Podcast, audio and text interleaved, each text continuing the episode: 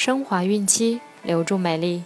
大家好，这里是孕产期及产后五年专业护肤品牌卡夫索为您提供的育儿指导。我是主播蜡笔小新，欢迎关注卡夫索公众号。今天我们将收听的内容是来自一位妈妈的分享。只要占了一条，你就不是好妈妈。身边的每个人似乎都热衷于当一个好妈妈，甚至他们中都没有人意识到，其实根本没有这种生物存在。有时候，我在做妈妈这方面的技能简直令人吃惊，特别当孩子们一起发脾气时，我恨不得为自己击掌致敬。而其他一些时候，我却会为我零颗星的育儿成绩偷着乐。当妈妈最困难的事情之一，就是每个人都可以随心所欲、忘乎所以，除了妈妈。所以，我想分享十件好妈妈永远不会做，但是每一件我都做了的事情。一，痛恨烹饪。如果我不需要额外再煮一份烤鸡、奶酪玉米饼或者干酪三明治，我会很好。实际上，这让我非常开心。好妈妈热爱煮饭，但是我却不喜欢。二，不喜欢和孩子睡在一张床上。好妈妈想要和孩子们在一起，即使是睡觉的时候。我还是喜欢和孩子待在一起的，但绝不是睡觉的时候。你和孩子睡在一张床上过吗？他们在床上移动的速度甚至比蜂鸟还快，而且似乎只有把脚搁在妈咪脸上才是最舒服的 pose。三，谈论除孩子以外的话题。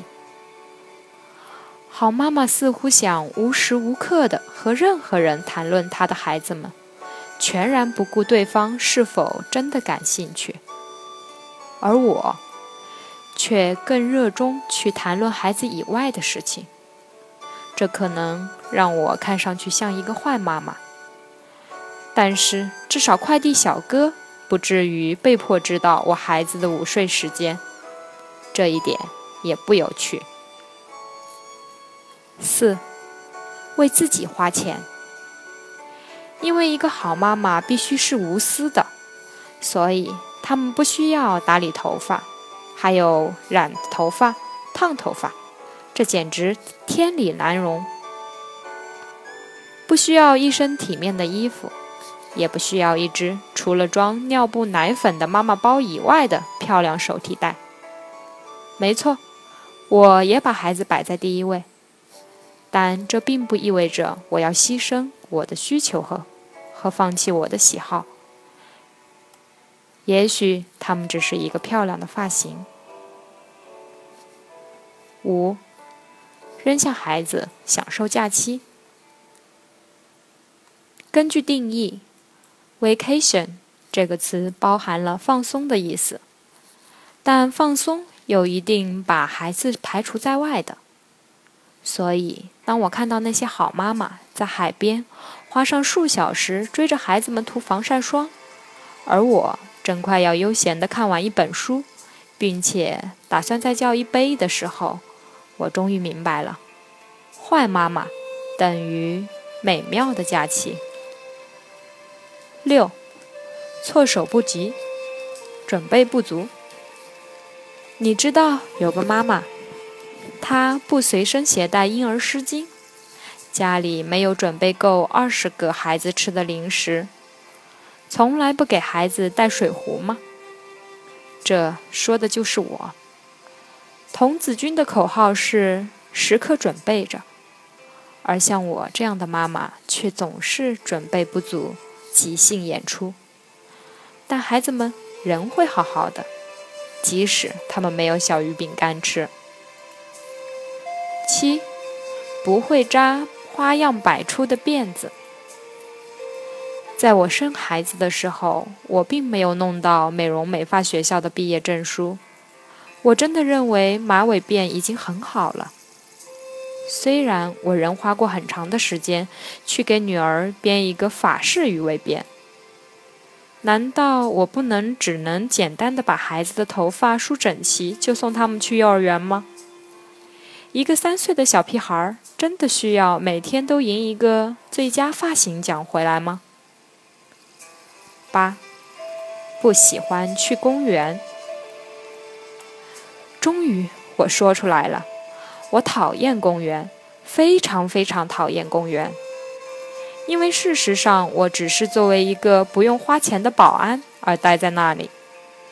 除了保证没有人会把我的孩子偷走以外，我在公园里唯一可做的事就是等着他玩够了，然后回家。九，脾气暴躁。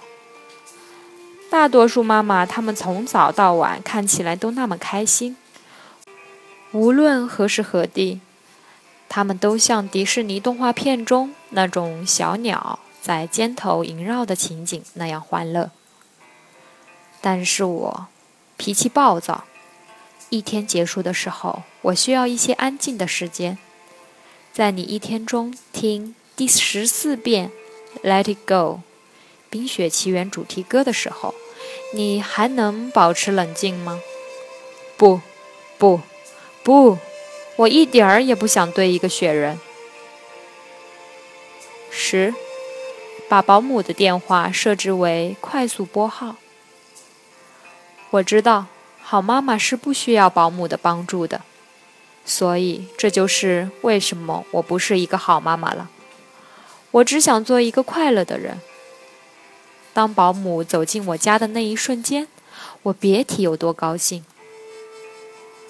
如果我要给这份清单加上第十一条，那么一定是好妈妈不会轻易的批判，对别人或者对她自己。作为妈妈，他们随时都在接受挑战，对我们的孩子耐心、善良、共情。然而，我们也应该用同样的仁慈和善心对待自己和每一个人。我们都应该竭尽所能做到最好，所以不要简单的定义好妈妈和坏妈妈。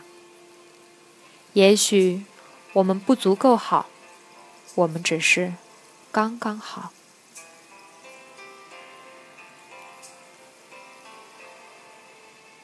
好了，今天的育儿指导分享就到这儿。